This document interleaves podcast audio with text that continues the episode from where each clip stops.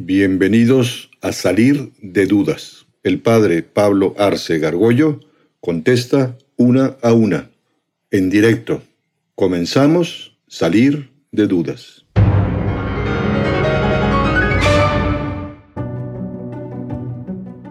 Comparte Jesús la misma conciencia que Dios Padre. O sea, como si está conectado su tren de pensamiento o algo por el estilo. Pues mira, Jesucristo es, una sola persona, pero decimos tiene dos naturalezas, la divina y la humana. Como, como Dios conoce absolutamente todo, en el Padre son una misma cosa, conoce eh, todos sus planes, el futuro, este, eh, y como humano tiene inteligencia humana y voluntad humana. Exactamente cómo se fue desarrollando la, la inteligencia humana y la voluntad humana de Jesús es un misterio, ¿no?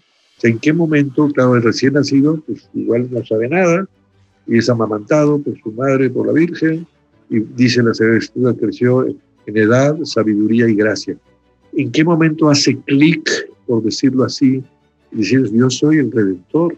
¿no? No tenemos mucha idea, ¿no? Puede haber sido a muy corta edad, por lo menos ya lo vemos en el templo a los 12 años, que se queda en el templo, se dan cuenta María y José, porque van de caravana, María piensa que va a la caravana con los hombres, con José, y José piensa que es María, y después de un día de camino dicen, ¿y dónde está el niño? ¡Ay, se nos perdió el niño! El niño perdido.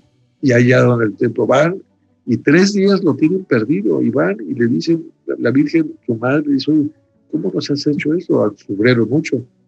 dijo, no sabían que yo tengo que ocuparme de las cosas de mi padre. A esa edad ya sabía él que él y el padre eran las mismas cosas, Ya era el redentor.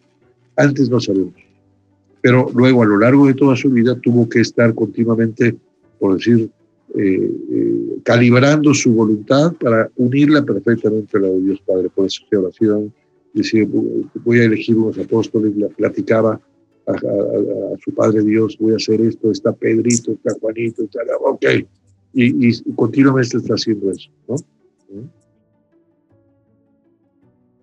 Ah, bueno, mi pregunta es que Jesús habla de que el mal va a ser derrotado, pero ¿cómo lo va a derrotar? ¿Cómo ya no va a haber mal? Bien, muy buena pregunta.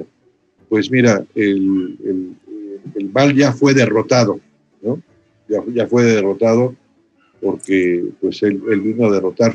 Finalmente eso es la, una de las cosas más claras de que es Dios, es que es, es el que expulsa a los demonios, por ejemplo, ¿no? Y ninguna, ningún eh, persona que ha hecho cosas, incluso brujos o magos son capaces de expulsar un demonio. ¿no? Eh, el hecho de ya está derrotado, sí. ¿Qué significa? Que ya están todos los medios para derrotar el mal. ¿no? Ahora es cosa de que las personas quieran libremente aceptar los medios. ¿no? Como ya la naturaleza está herida y por tanto tendemos al mal, tenemos pecados capitales y tenemos a a ser egoístas, a ser mentirosos, o no, respetar la vida de los demás, etcétera, etcétera, robar, pues dice, yo te voy a dar los medios, ¿no? Y los medios, eso, eso es la gracia, los sacramentos, eh, si eres humilde, me pides ayuda, yo te voy a ayudar para que seas una persona mejor, para que tengas más paz, para que tengas más alegría, para que no te inquietes de cosas que no tienes que inquietarte. Ese es, ese es, esa es la manera de derrotar al mal, ¿no? Siempre con, digamos, con la libertad del ser humano. Pudo haber hecho Dios otra cosa, pudo haber dicho el hombre es un desastre, la naturaleza quedó caída, no hay nada que hacer, voy a exterminar a todos los hombres y voy a crear otros, nuevos, reprogramados y que sean todos buenecitos. No lo quiso hacer. ¿no?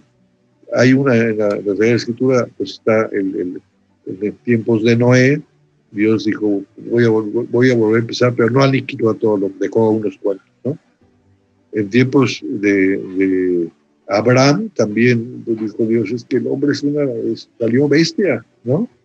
Y, hay un diálogo muy bonito en que Abraham le dice, oye, si hubiese 50 justos, vas a destruir todo. Dice, Dios le dice, pues no hay 50. Bueno, ¿y si hubiera 40? No, pues es que no hay ni 40. Oye, si hubiese 30, va como la rebaja, ¿no? Como estuviera en el mercado. ¿no? Y, y, Dios no destruye al hombre, al contrario, dice, yo voy a hacerme hombre voy a enseñarle a los hombres cómo vivir, cómo actuar, y con eso van a ser felices. Ya fue derrotado. Evidentemente sigue actuando el diablo y le interesa mucho pues tentar a las personas y, que no adoremos a Dios, que lo adoremos a Él, ¿no? Y entonces ahí está el juego de la libertad. Dios quiere, los mejores servidores son los servidores libres. Si no, nos hubiera hecho robots y sería muy aburrido todo. He escuchado mucho eh, de que dicen de que va a regresar este, Jesús, usted lo mencionaba, de que va a regresar, pero, o sea, eh, o sea, ¿para qué regresará y exactamente eh, qué es lo que sabe que podría llegar a pasar? Sí, bueno, sabemos porque también nuestro Señor habló de eso, pues de que, bueno, y Dios en la Sagrada Escritura hay muchas referencias del Antiguo Testamento y Jesús hizo referencia a eso, de que va a llegar un momento en que va a ser el fin del mundo, ¿no? El fin del mundo. Y que ese fin del mundo va a, regresar Jesucristo, que, que Jesucristo está en el cielo con su cuerpo glorioso, ¿no? Eh, para juzgar a vivos y muertos. ¿no? Ese, es el, termina el mundo, hay lo que se conoce el juicio universal, en donde va a salir, pues no sabemos exactamente cómo va a ser, pero ahí va a salir, vamos a saber absolutamente todo de nuestra vida y de la vida de otros incluso, porque la, mi, mi, vida y mis acciones tienen una repercusión social, ¿no? en mi familia y en la sociedad. Y no sabemos cuándo va va a ser eso, no nos quiso revelar, y ese es el fin del, del mundo, ¿no? el fin de la, de la humanidad. Eh, juicio universal y después dice eh, eh, que va, va, a haber un cielo nuevo y una tierra nueva.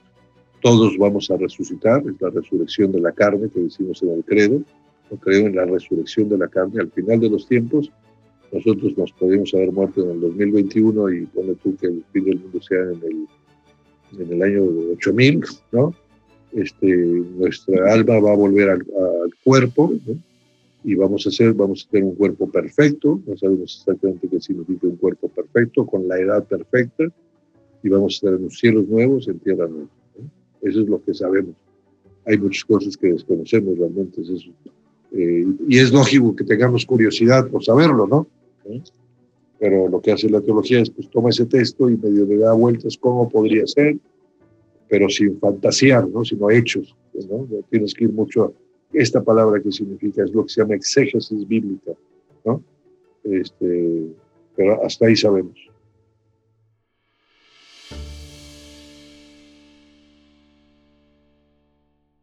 Atrévete a preguntar. Envía tus preguntas por correo electrónico a salir de dudas seguido arroba Juan Diego Network Dinos también si quieres participar en vivo en una sesión por Zoom.